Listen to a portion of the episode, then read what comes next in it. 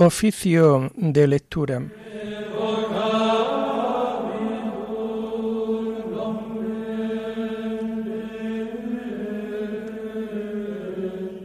Comenzamos el oficio de lectura de este viernes 10 de noviembre del año 2023, día en que la Iglesia celebra la memoria obligatoria de San León Magno, Papa y Doctor de la Iglesia.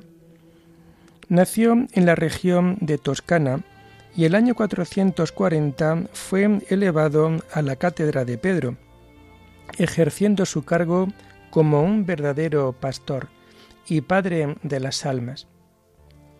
Trabajó intensamente por la integridad de la fe, defendió con ardor la unidad de la Iglesia, hizo lo posible por evitar o mitigar las incursiones de los bárbaros, obras que le valieron con toda justicia el, apelativo de Magno. Murió el año 461. Señor, ábreme los labios, y mi boca proclamará tu alabanza. Gloria al Padre y al Hijo y al Espíritu Santo, como era en el principio, ahora y siempre, por los siglos de los siglos. Amén. Aleluya. Venid, adoremos a Cristo, Pastor Supremo. Venid, adoremos a Cristo, Pastor Supremo. Aclama al Señor tierra entera servid al Señor con alegría, entrad en su presencia con vítores. Venid, adoremos a Cristo, Pastor Supremo. Sabed que el Señor es Dios, que Él nos hizo y somos suyos, su pueblo y oveja de su rebaño.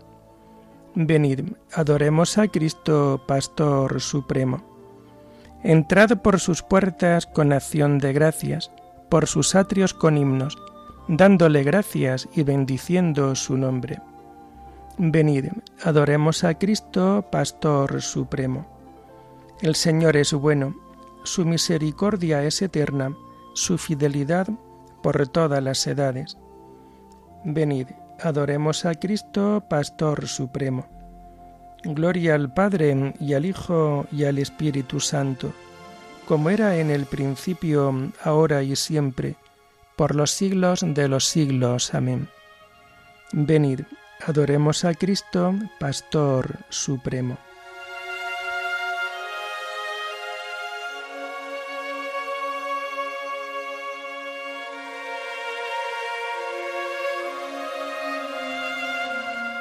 Tomamos el himno del oficio de lectura del Común de Santos Pastores que encontramos en la página 1530 y 1531 puerta de Dios en el redil humano. Fue Cristo el buen pastor que al mundo vino. Glorioso va delante del rebaño, guiando su marchar por buen camino. Madero de la cruz es su callado, su voz es la verdad que a todos llama. Su amor es el del Padre, que le ha dado Espíritu de Dios que a todos ama. Pastores del Señor son sus ungidos, nuevos Cristos de Dios, son enviados a los pueblos del mundo redimidos, del único pastor, siervos amados. La cruz de su Señor es su callado, la voz de su verdad es su llamada, los pastos de su amor fecundo prado, son vida del Señor que nos es dada. Amén.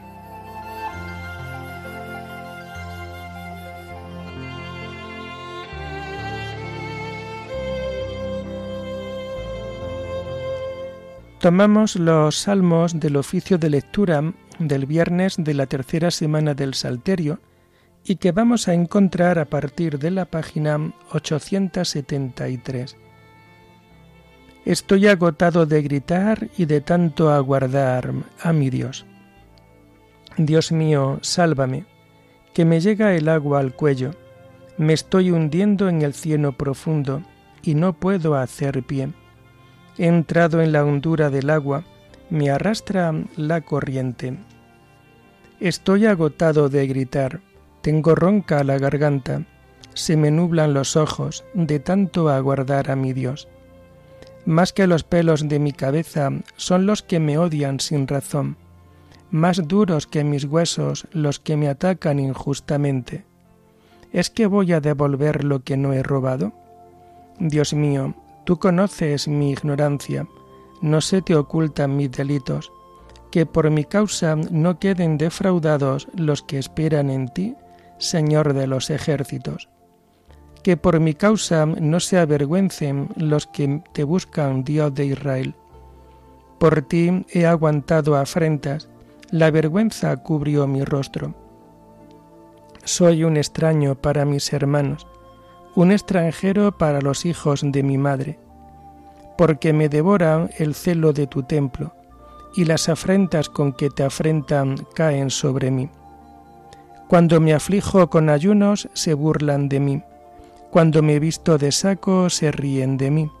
Sentados a la puerta cuchichean mientras beben vino, me sacan coplas. Gloria al Padre y al Hijo y al Espíritu Santo, como era en el principio, ahora y siempre, por los siglos de los siglos. Amén. Estoy agotado de gritar y de tanto aguardar a mi Dios.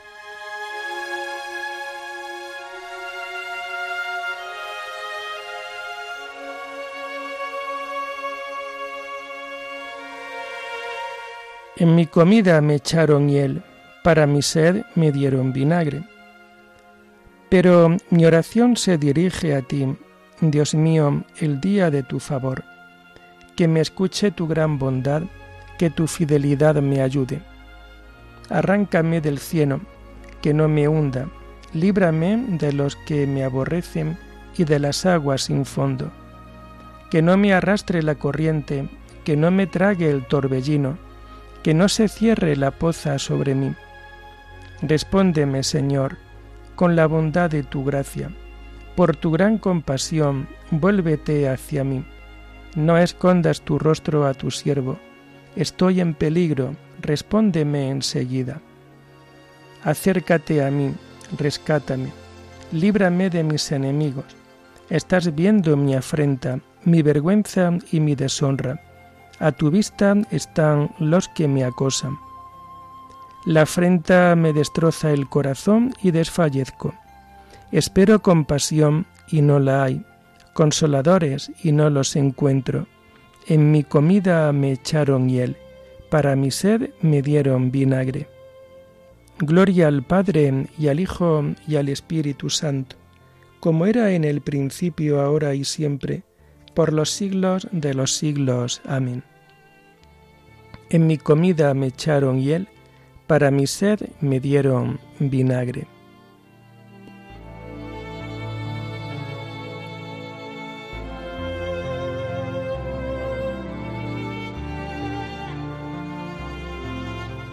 Buscad al Señor y revivirá vuestro corazón.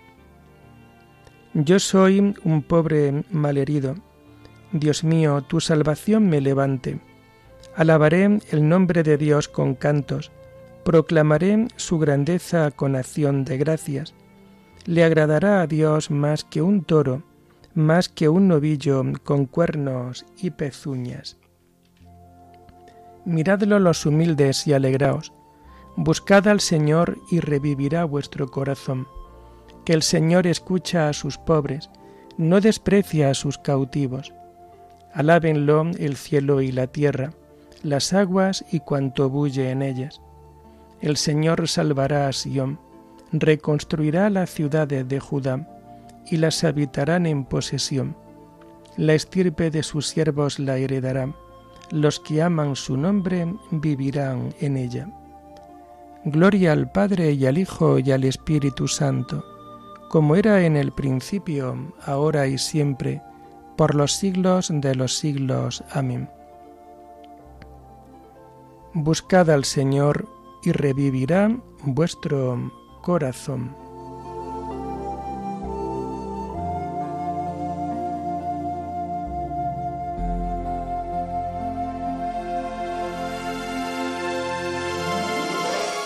El Señor nos instruirá en sus caminos y marcharemos por sus sendas.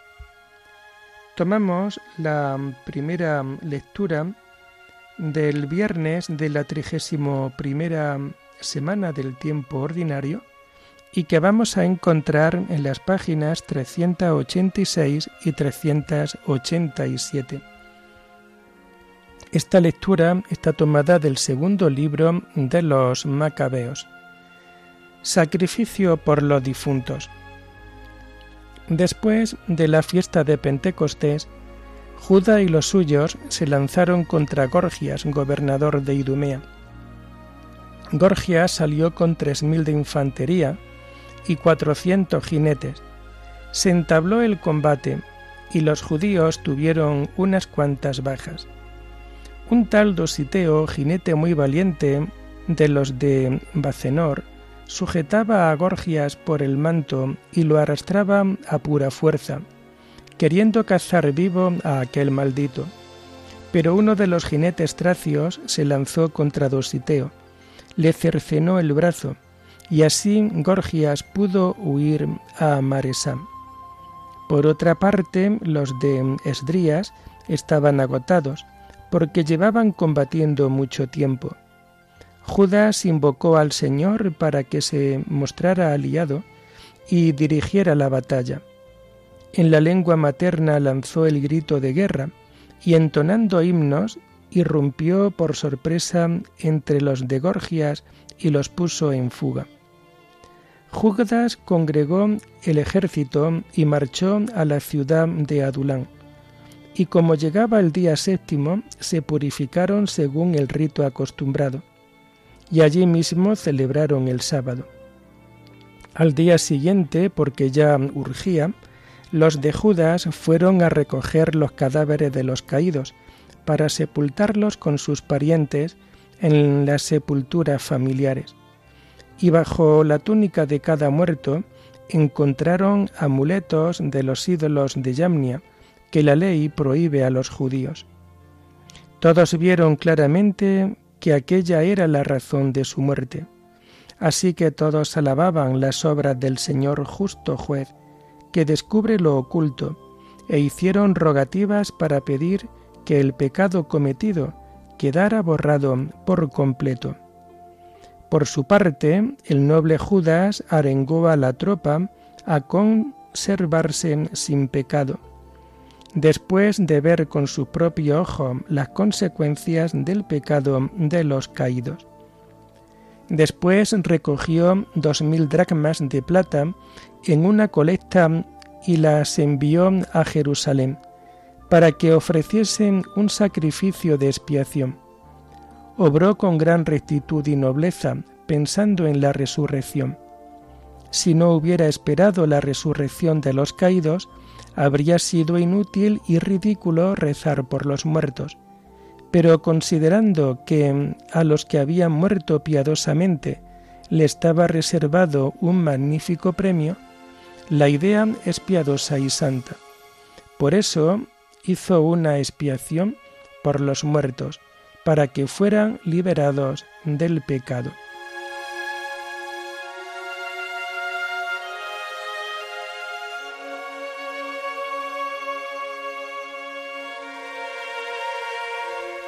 A los que han muerto piadosamente le está reservado un magnífico premio. Es una idea piadosa y santa rezar por los muertos, para que sean liberados del pecado. Le está reservado un magnífico premio.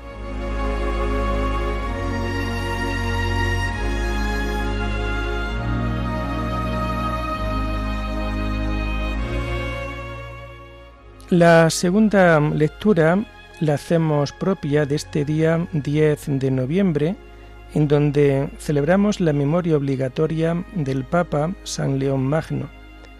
La encontramos en las páginas 1355 y 1356. Esta lectura está tomada de los sermones de San León Magno Papa, el especial servicio de nuestro ministerio. Aunque toda la Iglesia está organizada en distintos grados, de manera que la integridad del Sagrado Cuerpo consta de una diversidad de miembros, sin embargo, como dice el apóstol, todos somos uno en Cristo Jesús, Y esta diversidad de funciones no es en modo alguno causa de división entre los miembros, ya que todos, por humilde que sea su función, están unidos a la cabeza. En efecto, nuestra unidad de fe y de bautismo hace de todos nosotros una sociedad indiscriminada, en la que todos gozan de la misma dignidad según aquellas palabras de San Pedro, tan dignas de consideración. También vosotros, como piedras vivas, entráis en la construcción del templo del Espíritu, formando un sacerdocio sagrado para ofrecer sacrificios espirituales que Dios acepta por Jesucristo. Y más adelante, vosotros sois una raza elegida, un sacerdocio real, una nación consagrada, un pueblo adquirido por Dios. La señal de la cruz hace reyes a todos los regenerados en Cristo, y la unción del Espíritu Santo los consagra sacerdotes. Y así, además de este especial servicio de nuestro ministerio, todos los cristianos espirituales y perfectos deben saber que son partícipes del linaje regio y del oficio sacerdotal. ¿Qué hay más regio que un espíritu que sometido a Dios rige su propio cuerpo? ¿Y qué hay más sacerdotal que ofrecer a Dios una conciencia pura y las inmaculadas víctimas de nuestra piedad en el altar del corazón? Aunque esto, por gracia de Dios, es común a todos, sin embargo, es también digno y laudable que os alegréis del día de nuestra promoción, como de un honor que os atañe también a vosotros, para que sea celebrado así en todo el cuerpo de la Iglesia el único sacramento del pontificado, cuya unción consecratoria se derrama ciertamente con más profusión en la parte superior, pero desciende también con abundancia a las partes inferiores. Así pues, amadísimos hermanos, aunque todos tenemos razón para gozarnos de nuestra común participación en este oficio, nuestro motivo de alegría será más auténtico y elevado si no detenéis vuestra atención en nuestra humilde persona, ya que es mucho más provechoso y adecuado elevar nuestra mente a la contemplación de la gloria del bienaventurado Pedro y celebrar este día solemne con la veneración de aquel que fue inundado tan copiosamente por la misma fuente de todos los carismas, de modo que, habiendo sido el único que recibió en su persona tanta abundancia de dones, nada pasa a los demás si no es a través de él.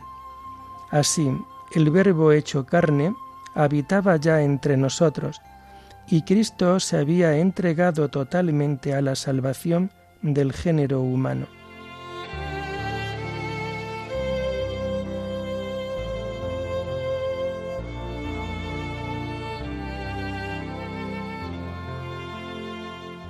Dijo Jesús a Simón, Tú eres Pedro, y sobre esta piedra edificaré mi iglesia, y el poder del infierno no la derrotará.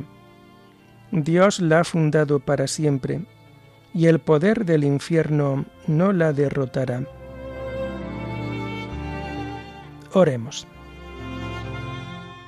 Oh Dios, tú que no permites que el poder del infierno derrote a tu iglesia fundada sobre la firmeza de la roca apostólica, concédele por los ruegos del Papa San León Magno permanecer siempre firme en la verdad, para que goce de una paz verdadera. Por nuestro Señor Jesucristo, tu Hijo, que vive y reina contigo en la unidad del Espíritu Santo y es Dios, por los siglos de los siglos. Bendigamos al Señor. Demos gracias a Dios.